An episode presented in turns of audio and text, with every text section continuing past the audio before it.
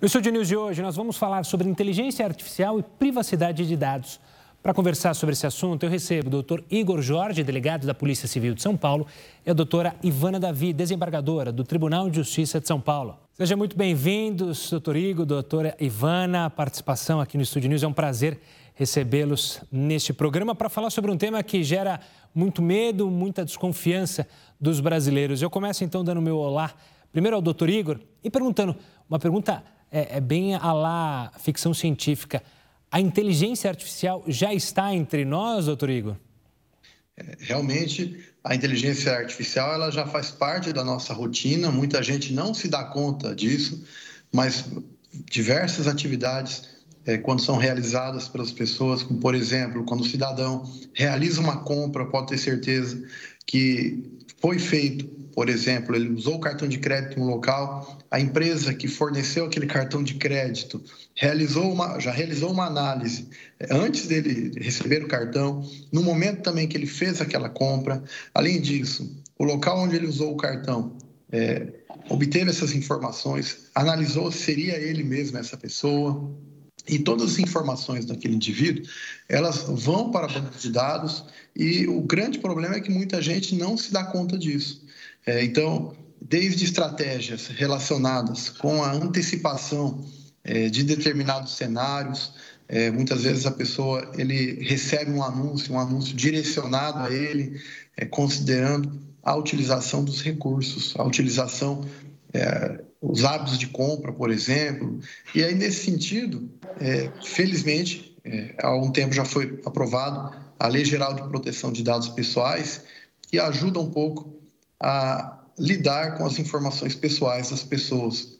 Porque sempre que falamos sobre inteligência artificial, sobre utilização das informações, é, ela está intimamente ligada com a proteção dos dados pessoais. Sempre que falamos sobre, por exemplo, aprendizagem de máquina, é, e determinados algoritmos que têm o objetivo de realizar análises automatizadas sobre comportamentos e hábitos das pessoas, com certeza essas informações elas são baseadas, elas foram construídas em informações relacionadas com dados pessoais dessas pessoas. Doutora Ivana, eu vou pegar o gancho do doutor Igor e, e fazer uma questão muito parecida, mas analisando se nós, como sociedade, estamos preparados ou por justamente não sabermos que já estamos lidando com a inteligência artificial, a gente está ainda muito distante de entender os riscos e os benefícios da inteligência artificial.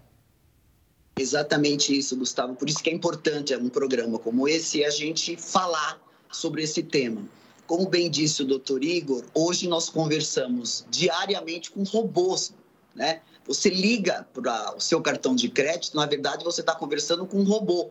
Você vai marcar uma consulta no seu convênio, você está conversando com o robô e o robô está conversando. E às vezes as pessoas reclamam do atendimento para outro robô. As pessoas elas foram jogadas, né, no mundo artificial, né, nesse mundo líquido, rápido, onde transita, né, a, a, a nossa rotina, a nossa vida contemporânea e nela também a criminalidade transita. E as pessoas, Gustavo, não estão cientes, não só das responsabilidades, como, por exemplo, compartilhar uma notícia falsa, como também no que tange a fazer negócios, a fazer compra, a ter aplicativos bancários. Ela está já vivendo e correndo alguns riscos se não tomar as cautelas necessárias para, no mínimo, tentar se blindar e não se tornar uma vítima dos cybercrimes, como a gente tem assistido na nossa rotina. Tudo isso porque a sociedade ainda não incorporou né, essa vida líquida no mundo digital. Eu quero continuar nessa linha, já que a, a senhora mencionou justamente os crimes digitais. É, e uma pergunta para ambos, começando pela doutora Ivana: é, quais são os maiores riscos e aonde a gente deve ficar mais atento? Ou seja, onde podem acontecer golpes e a gente é, perder nossos dados, ou perder o controle é, dos nossos dados para a inteligência artificial, para hackers, para criminosos desse meio? É, o que a gente tem que ensinar as pessoas, principalmente o doutor Igor é um técnico, tem um olhar mais técnico meu, a gente percebe, eu nos processos, doutor Igor, na, na sua atuação como delegado, senhas frágeis. Os hackers, que é um dos nossos temas, adora a data de nascimento, o nome do cachorro, o nome do filho, que são aquelas senhas mais simplificadas, que mais rotineiras, que por um lado é aquelas que as pessoas mais lembram, né? E é por esse caminho que, via de regra, um hacker pode invadir o seu dispositivo eletrônico, seja um telefone celular, seja um iPad, seja o seu computador de mesa, e lá, né, ter conhecimento e começar, em cima dos seus dados, das suas informações, praticar crimes, principalmente golpes, né? Nós temos casos com pessoas que perderam todo o seu patrimônio em um clique, exatamente porque um hacker invadiu a sua conta, descobriu sua senha, entrou na instituição financeira, transferiu todo o valor e a pessoa simplesmente descobriu isso quando foi sacar 10 reais e descobriu que não tinha mais dinheiro. Então, são condutas, são seguranças que a gente tem que tomar cuidado, principalmente da vida na nossa rotina. As grandes empresas, existe toda uma tecnologia, um trabalho, né, um, um perfil direcionado exatamente para a segurança delas até porque elas respondem civil e criminalmente por isso. Mas o cidadão, aquele como nós, que vive a rotina né, de uma vida urbana, por exemplo, como São Paulo, vai ter que aprender, ou pelo menos procurar né, outros hábitos, porque é muito comum clicar aquele, aquela mensagem que, na verdade, é um, uma isca para abrir os dados delas, senhas delas, são condutas que a gente aqui, como esse seu programa, nós vamos falando e ensinando para as pessoas num, numa ideia, ou pelo menos na vontade, de ensinar ou mostrar algumas condutas que não se deve fazer, né? É, a atitude aqui, o doutor Igor pode é, até falar melhor do que eu, tem algumas condutas hoje no mundo digital onde você, o usuário de tecnologia, não deve fazer. Né? São condutas negativas. Clicar, abrir, compartilhar, todos esses verbos que podem gerar um prejuízo muito grande para aquele que está usando o mundo digital. Doutor Igor, passando a bola para você, mas também é, adicionando para a sua resposta, a pandemia aumentou a procura das pessoas pelo home office, aumentou o uso dos computadores. Os criminosos, em contrapartida, também se aproveitaram para criar golpes e até buscar pessoas que não estavam acostumadas ao mundo digital, mas que tiveram que se acostumar justamente é, pela circunstância. Isso ajudou a aumentar a criminalidade nesse meio? É, realmente, essa foi uma constatação. Inclusive, quando a gente tem acesso a algumas estatísticas relacionadas com fraudes eletrônicas, se percebe que, a partir do início da pandemia, se nota um aumento na prática desses crimes e um dos principais aspectos é que aquele cidadão passou a utilizar mais os recursos tecnológicos, aquele cidadão ele passou a, além de utilizar esses recursos, ele muitas vezes ele não teve condições mínimas sobre é, informações mínimas sobre como utilizar recursos tecnológicos com segurança. Por isso que é tão importante a, a, a educação digital, é tão é, falada, inclusive que a doutora Ivana Davi comentou, a educação digital, que ela é fundamental, que é aquela ideia de oferecer conhecimentos mínimos sobre utilização ética e segura dos meios tecnológicos. E esse cidadão, ele passou a utilizar é, na sua casa, o seu próprio computador, é, utilizar esses recursos para trabalhar, muitas vezes é, acessar o banco de dados da empresa, colocando em risco isso, colocando em risco as informações confidenciais do local onde ele trabalha. É, isso acabou fazendo com que surgissem, um, ou melhor, que aumentasse o campo de possibilidades para o criminoso. E, e infelizmente, muita gente age de forma a, a não pensar nos perigos relacionados com a tecnologia. Muita gente não toma cuidado com as senhas, que acaba sendo um ponto muito importante, como muito bem frisou a doutora Ivana. É, além disso, é, temos falado sempre da síndrome do clique, aquela mania que muita gente tem de clicar em todo o link que recebe. Um outro ponto também muito importante é que muita gente não faz a dupla verificação ou não habilita a chamada verificação em duas etapas.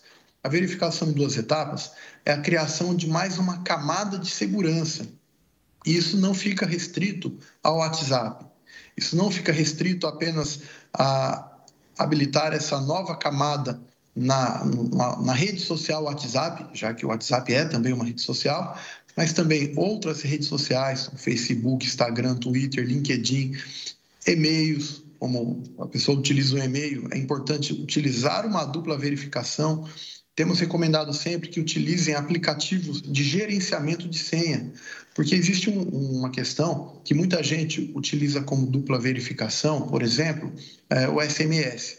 Então, a pessoa recebe um determinado SMS com aquele código.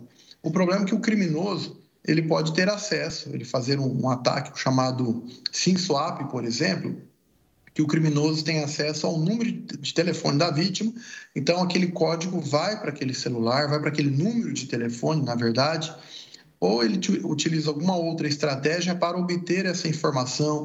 É, e também a gente não pode deixar de frisar que muitos criminosos usam a chamada engenharia social, usam um conjunto de técnicas para manipular as emoções da vítima, para convencer a vítima a fornecer a senha, para convencer a vítima a fornecer aquele código recebido via SMS, para convencer a vítima a executar um código malicioso, ou seja, clicar em um link, baixar. É, muitas vezes a pessoa clica em link, é direcionado a um site onde ele baixa, ele faz um download de um aplicativo e aí ele é convencido a executar aquele aplicativo sem saber que aquilo é um artefato malicioso, ou seja, é um vírus. O computador dele passa a ser monitorado e a partir daí a gente não sabe qual vai ser a consequência.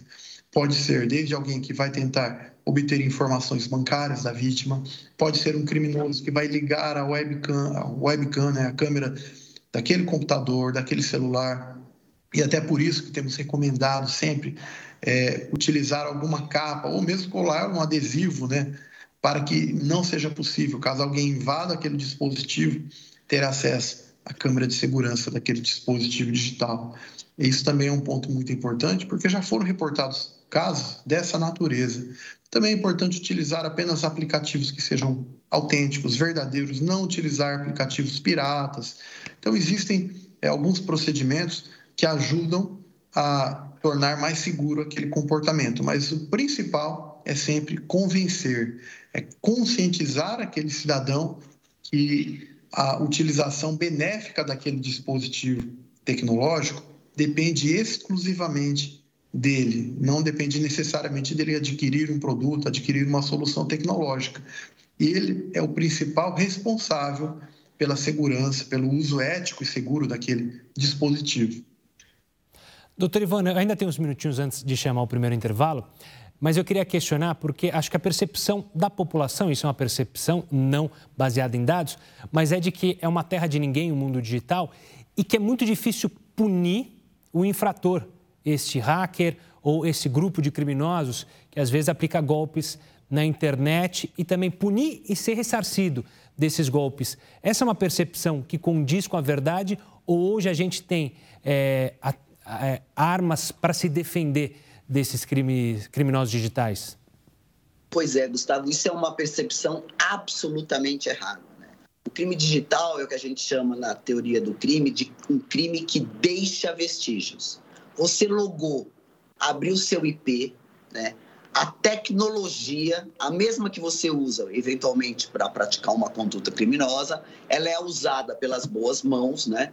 E rastreia e faz o mesmo caminho que o criminoso fez. Hoje a gente existe, existe tecnologia no Brasil e no mundo que consegue quebrar, inclusive, senha né, de computadores, senha de telefones celulares, sempre com esse viés de buscar a autoria delitiva. Claro que é uma investigação profunda, uma investigação que exige uma certa expertise né, da autoridade, do delegado de polícia, por isso, as academias de Polícia Civil hoje têm um, uma dinâmica, um curso especializado para delegados. São Paulo é o primeiro estado que tem uma divisão de crimes eletrônicos, que faz parte do DEIC, que é nosso departamento uh, de crimes contra o patrimônio. Nessa divisão existem delegacias especializadas dividida por condutas criminosas, exatamente para fazer esse tipo de investigação.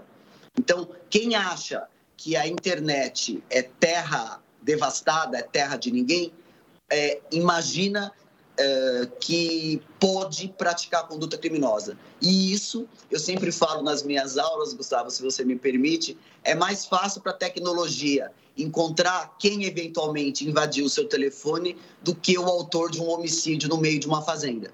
Né? A tecnologia, hoje você tem georreferenciamento, nós aqui estamos Uh, se precisasse provar, eu na minha casa, você no estúdio, doutor Igor na, na, no escritório dele, tudo isso nós conseguimos fazer por georreferência, uma tecnologia que, por satélite, nós sabemos onde está cada telefone celular, né? quais são as herbes que estão ligadas, a, quant, a qual a distância entre nós que estamos conversando, e não raras as vezes até a gravação da nossa conversa. Então, internet é um mundo onde se pratica crime, é um mundo onde a sociedade contemporânea vive, mas é um mundo absolutamente auditável. Doutor Ivan, a senhora mencionou algo sobre, é, sobre essa segurança e aí eu vou colocar em pauta também a privacidade. O quanto que a gente perde privacidade, mas ganha em segurança. Mas isso é daqui a pouco. O Estúdio News vai para um rápido intervalo. Na volta a gente vai falar muito mais sobre inteligência artificial, sobre legislação e também sobre a questão da privacidade e a segurança. Não sai daí. O Estúdio News está de volta para falar sobre a inteligência artificial e a privacidade dos dados. Para isso, eu recebo o Dr. Ivano e o Dr. Igor. A gente encerrou o último bloco falando justamente sobre a questão de segurança e privacidade. E eu quero perguntar para o Dr. Igor justamente isso. Esse é um paradoxo que a gente vai ter que saber lidar como sociedade, né? É, eu perco a minha privacidade em busca de uma segurança maior. É, isso deve pautar justamente, e a gente vai falar de legislação ainda, a legislação sobre a inteligência artificial que está sendo debatida no Congresso? Realmente, é importante sempre que esses valores sejam é, devidamente colocados no, é, e respeitados. E muitas vezes, é, não que necessariamente eles se confrontem, né? mas muitas vezes é, precisa, esses valores precisam ser analisados, o aspecto da segurança e até que ponto a segurança ela pode interferir em alguns direitos fundamentais. Até mesmo porque a segurança ela também é uma garantia do cidadão, é um direito do cidadão. O cidadão tem direito à segurança pública, né? É, então, é necessário um processo de análise é, e sempre a, é, é, não existe direito fundamental absoluto. E dentro dessa perspectiva, muitas vezes é necessário que um direito fundamental seja mitigado para que a segurança pública ou outro direito fundamental seja garantido. E sempre que se fala em investigação criminal, a investigação criminal com base em informações oriundas é, de meios tecnológicos, é, muitas vezes é fundamental esse aspecto para que a investigação criminal ela tenha eficácia, para que seja possível identificar a autoria de um crime, a materialidade e qualquer outro, outra circunstância que permita é, obter a verdade sobre os fatos. É, então, o, muitas vezes é necessário, por exemplo, um afastamento de sigilo, é, baseado em uma ordem judicial que determine, que determine um, uma, é, uma mitigação é, da privacidade é, daquele indivíduo que é investigado por um crime. Mas esse é um aspecto muitas vezes fundamental é. E por isso, durante esse tipo de investigação é, de um crime, qualquer tipo de crime, mesmo que não se tratar de um crime cibernético, né? É, muitas vezes é necessário a obtenção de informações extraídas de meios eletrônicos e essa informação às vezes é fundamental. Muitas vezes eu poderia falar dezenas e dezenas de casos quando a gente fala com policiais, né, nas aulas na academia de polícia, nós apresentamos dezenas e dezenas de casos que se não tivesse ocorrido essa mitigação da privacidade ou da intimidade daquele indivíduo, é, graças a uma informação que estava em algum meio tecnológico, não teria sido possível identificar a autoria do crime. E crimes muitas vezes é muito grave, é lógico que grave é todo crime, mas existem crimes que, que, que em razão é, é, por envolver a morte de outra pessoa, por ser um crime contra a vida de outro indivíduo, é, a necessidade de aquele, que aquele crime seja esclarecido é ainda muito maior, né? É, a imprescindibilidade né, de que o autor seja devidamente responsabilizado criminalmente e, nesse sentido, muitas vezes é fundamental a obtenção de informações baseadas na, naquilo que chamamos de, na investigação criminal tecnológica. Doutora Ivana, como eu mencionei, é, o Congresso já se debruça sobre um projeto de lei para analisar justamente a inteligência artificial. Esse projeto está em tramitação de urgência, mas eu queria saber da senhora, que trata e que lida com as leis, a importância é, de se ter um marco regulatório para a utilização desses robôs, como a gente já mencionou, dessa inteligência artificial em meio à nossa sociedade, de maneiras de punir excessos e também de é, manter deveres e obrigações de quem, é, uma empresa especializada, criar é, algum robô para justamente lidar com seus clientes. É, é muito importante e esse é um ponto crucial, Gustavo. Esse limite entre a liberdade, né, a prática de crimes digitais e a possibilidade da polícia investigar uma conduta criminosa né, invadindo, não raras as vezes, alguma garantia constitucional do cidadão. É por isso que precisa de lei. Né? Nós temos garantias, como o doutor Igor falou, que são fontes restritas, direito à comunicação telefônica, direito ao sigilo das nossas uh, correspondências, que seriam hoje uma correspondência eletrônica, que é um e-mail, por exemplo. Tudo isso são garantias de um cidadão que cabe à justiça, entendendo do interesse público, modular, afastar esse direito e autorizar uma investigação. Quando a gente discute no nosso Congresso legislação, todo dia se discute uma lei nova, isso importa em dois limites. Importante para a sociedade saber né, qual é a conduta que não pode praticar. No nosso país, você pode tudo, menos o que está restringido pela lei né, que tipifica como uma conduta criminosa. Então você precisa disso e o nosso Congresso, e eu falo isso até com um pouco de tristeza, Gustavo, que isso é uma guerra simétrica. Enquanto nós, cidadãos, delegado de polícia, juiz de direito, temos que cumprir, e é assim que tem que ser, todos os regrames que está na lei, um advogado, por exemplo, precisa, o que a gente chama de derrubar um conteúdo, uma fotografia uh, de sexo exposta numa rede social, ele precisa procurar um juiz para o juiz autorizar a retirada daquele conteúdo se a plataforma não fizer. Então veja, ele precisa ir no fórum, precisa fazer uma, uma petição, precisa pagar, precisa distribuir, despachar com o juiz. Enquanto isso, Gustavo, o crime está acontecendo. É uma guerra assimétrica, porque a tecnologia é líquida, né? Bauman já explicou para nós sobre a liquidez, é água, você não consegue acompanhar. Então, o criminoso ele, ele, ele se abebera dessa facilidade, enquanto o cidadão, enquanto a legislação, enquanto o nosso parlamento tem que cumprir a lei, né? estipulando condutas criminosas, estipulando meios para um juiz, por exemplo, investigar. É, é, e por isso essa guerra simétrica.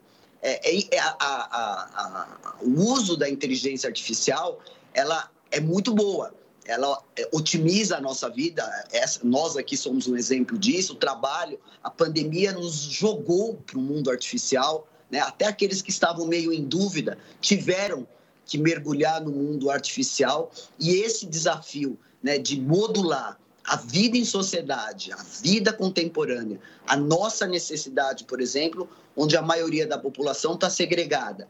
E tudo que a tecnologia oferece é o nosso desafio do dia a dia. O parlamento discute o tempo inteiro. Hoje, o time da discussão é exatamente hackers, exatamente fake news e exatamente lei de proteção de dados.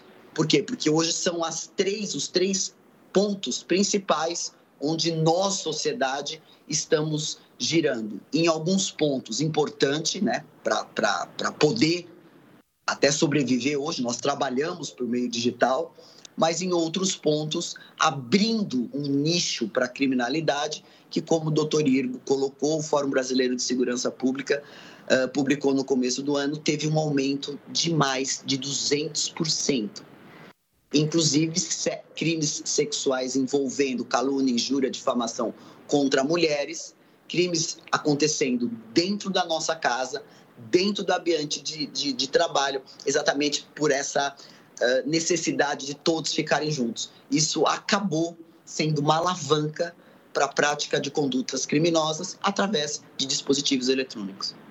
Doutora, a senhora mencionou algo que me chamou a atenção e eu quero saber, doutor Igor, como é que tem funcionado isso nessa guerra é, injusta, muitas vezes, né, em quem segue a lei e quem não segue a lei, justamente sobre a inteligência artificial no controle da lei. É, eu vou recordar agora um, um caso, se não me engano, de carnaval há dois, três anos atrás, em que, pela primeira vez, o reconhecimento tecnológico da face de um criminoso ajudou a polícia lá em Salvador a reconhecer um criminoso e o prender.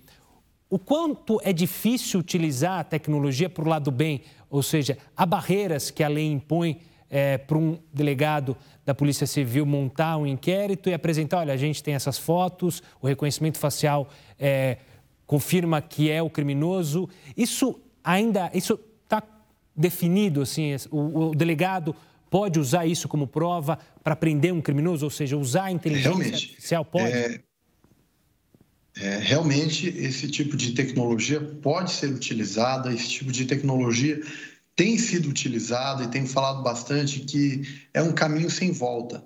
É, não dá para pensarmos em investigação criminal sem utilização de técnicas que antecipem determinados cenários, sem processos automatizados de análise, é, sem determinados algoritmos que vão permitir a chamada investigação é, antecipativa de cenários, né? Análise predicativa de determinados acontecimentos.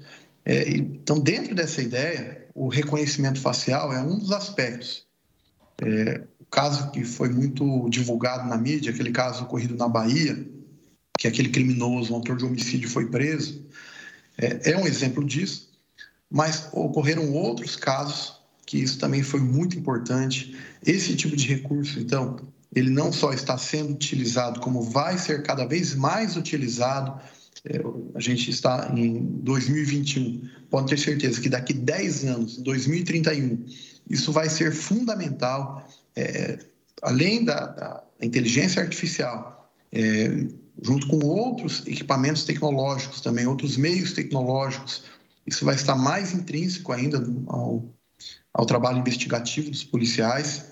E existe também, ah, assim como existe reconhecimento facial, existem vários, várias iniciativas de reconhecimento de sons, como, por exemplo, em algumas capitais aqui do Brasil, eles utilizam o reconhecimento de sons. Então, por exemplo, é, eles utilizam alguns equipamentos que casos é, ou uma arma de fogo, eles conseguem ter uma localização aproximada e aí eles podem deslocar um veículo, uma, uma viatura ou uma equipe de policiais até aquele local. Imagina, eles é, instalaram esses equipamentos em alguns locais amplos, como em parques públicos, praças e outros locais, e aí você consegue antecipar esses cenários. É, um outro ponto também que tem sido muito interessante a análise de outras, é, análise de determinados cenários criminais. Então, a utilização de informações dos bancos de dados dos policiais, dos bancos de dados dos órgãos de segurança, como, por exemplo, a incidência do crime de homicídio em uma cidade, a incidência do crime de furto de veículo. E quando é feito um trabalho de análise criminal, é, a utilização de recursos que permitem saber, por exemplo, que naquele município, naquela, naquele bairro naquela rua especificamente, é, é, é, existe uma grande possibilidade de ocorrer um determinado furto em certo horário. Então, tudo isso ajuda o chamado policiamento preventivo especializado, Diferente do policiamento preventivo, que fica a cargo da Polícia Militar, o policiamento preventivo especializado, ele fica a cargo da Polícia Civil. Então, é, esse seria um outro exemplo da utilização da inteligência artificial para é, o trabalho não, a, não reativo das polícias, não apenas reativo, que é um dos aspectos, o trabalho reativo, por exemplo, da Polícia Civil, mas também o trabalho proativo, antecipando determinados cenários. Agora, sempre que falamos sobre inteligência artificial, e até por isso também defendemos a, a, regulamentação da inteligência, inclusive alguns, existem alguns projetos de lei muito relevantes nesse sentido, é no mesmo sentido também da estratégia brasileira de inteligência artificial, que a sua atualização foi aprovada recentemente, é, que também existe a importância é, que, que aqueles equipamentos, qualquer outro recurso, que utilize essas análises, que não faça isso de forma preconceituosa, né? tem um viés racial, um viés que coloque em risco determinados direitos fundamentais. Então, a inteligência ela é um recurso muito importante, cada vez mais isso será utilizado mas sem dúvida é muito importante a regulamentação de, é, para esse a regulamentação desse tipo de recurso, até para que isso não seja utilizado de forma a ferir direitos fundamentais. Muito pelo contrário, para que a inteligência artificial seja utilizada como um importante elemento garantindo o Estado democrático de direito, garantindo a diversidade, garantindo diversos é, direitos e garantias fundamentais do cidadão. Doutor Igor, doutora Ivana, infelizmente o nosso tempo acabou, mas foi uma conversa super produtiva. Eu quero agradecer primeiro ao doutor Igor pela participação aqui conosco no Estúdio News. Um forte abraço e até uma próxima. Muito obrigado. Agradeço a oportunidade, muito feliz. Muito obrigado. Doutora Ivana, sempre um prazer conversar com a senhora aqui no Estúdio News ou também durante os outros programas da Record News. Sempre um prazer tê-la. Prazer é meu e aprendemos sempre juntos, Gustavo. É um, é um grande trabalho que a gente, que você está fazendo passando para a sociedade toda essa, essa dinâmica que, querendo ou não, estamos todos incluídos. Pois é, para o bem ou para o mal, a gente tem que aprender a lidar com a inteligência artificial. Um forte abraço e até uma próxima. O Estúdio News fica por aqui. Eu conversei com o Dr. Igor Jorge, delegado de Polícia Civil de São Paulo, e com a doutora Ivana Davi, desembargadora do Tribunal de Justiça de São Paulo. Você já pode acompanhar essa entrevista lá no nosso canal no YouTube, no Play Plus e também pelo nosso podcast, disponível tanto no Spotify quanto no Deezer. Eu espero você no próximo programa. Até lá!